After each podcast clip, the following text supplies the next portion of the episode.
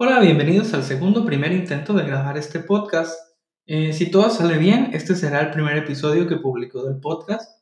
Este podcast llamado Historias para contar en la mesa. La premisa es bastante sencilla. Vamos a hablar de noticias o historias, a veces recientes, a veces un poco pasadas. Lo único que importa es que sean interesantes. No vamos a hablar de las típicas noticias que ves en todos lados. Yo personalmente soy un gran fan de los podcasts y de los noticieros.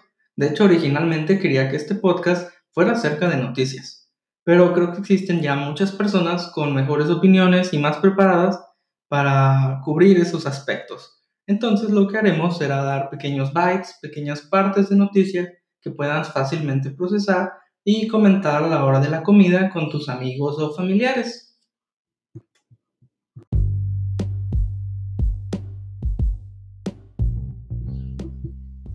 Bueno, con esto entendido, podemos dar inicio a la nota.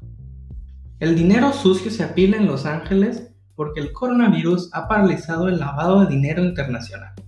Sí, en las primeras semanas del mes de abril, agentes federales han capturado más de 3 millones de dólares en efectivo sospechosamente originados por actividades ilegales.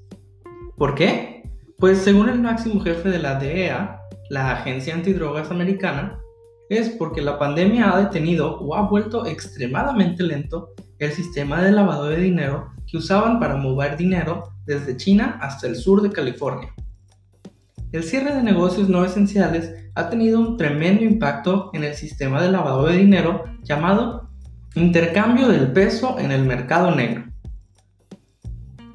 En el distrito de moda del centro de Los Ángeles, el corazón de estos intercambios, los grupos de narcotraficantes de todo el país utilizan mayoristas para mandar las ganancias a México, según los archivos de los tribunales federales en Los Ángeles. Steven Migrant, un fiscal federal de Oregon, acusó a seis personas de lavar heroína a través de estos negocios. Él dice que los principales dos factores que impulsan este intercambio son 1. Los grupos de narcotraficantes necesitan convertir dólares a pesos lo cual es costoso de hacer legítimamente. 2. Necesitan mover el dinero de Estados Unidos a México, lo cual es arriesgado transportar en efectivo.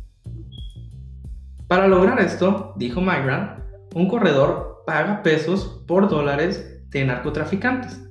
Los traficantes entregan el dinero en efectivo a un exportador en Los Ángeles. Este envía productos, comúnmente ropa, cosméticos, joyas o productos deportivos, a un minorista en México. El minorista después vende los bienes por pesos y le paga al corredor. Desarrollado por los traficantes de cocaína colombianos, los cárteles mexicanos inicialmente no adoptaron este intercambio de peso, encontrando que era más fácil simplemente contrabandear el dinero en efectivo a través de la frontera y lavarlo en México. Esto cambió hace aproximadamente unos 10 años, cuando el gobierno mexicano endureció las regulaciones financieras y restringió el flujo de dólares en los bancos.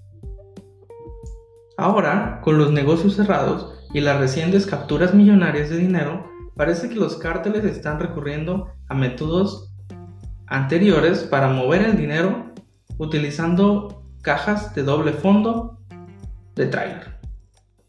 Claro que estos métodos resultan mucho más riesgosos. El coronavirus también ha detenido la fuga de capitales chinos, que antes de la pandemia eran el principal impulsor del lavado de dinero internacional. Con el gobierno chino reduciendo la cantidad de dinero que sus ciudadanos pueden cambiar al extranjero, los traficantes de droga y los corredores de dinero establecieron el siguiente sistema.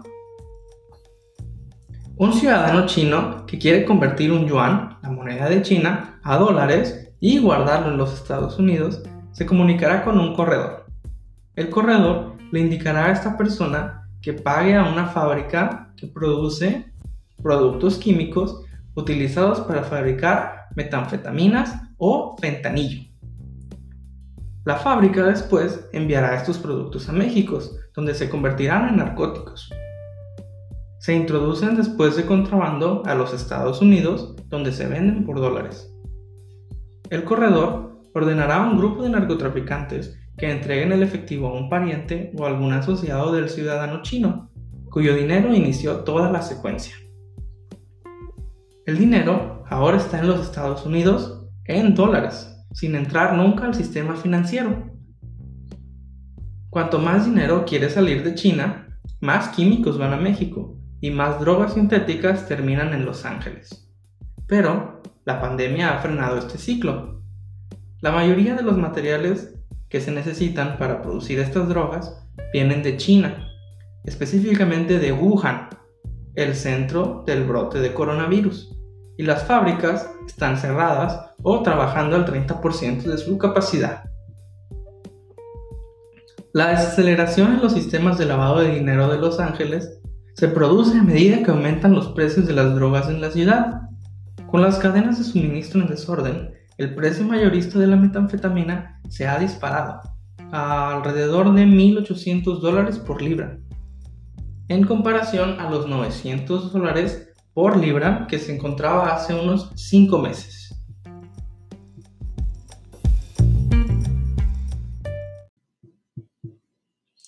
Y así la historia de hoy, cómo el coronavirus ha parado el flujo de dinero sucio por todo el planeta.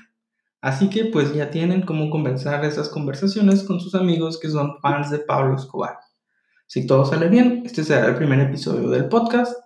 Eh, les recuerdo que yo no soy un profesional, solo hago esto por diversión y pues en realidad me gusta contar historias y hablar de noticias, así que me pareció divertido compartirlas en este formato. Y pues eso es todo. Muchas gracias por escuchar hasta el final.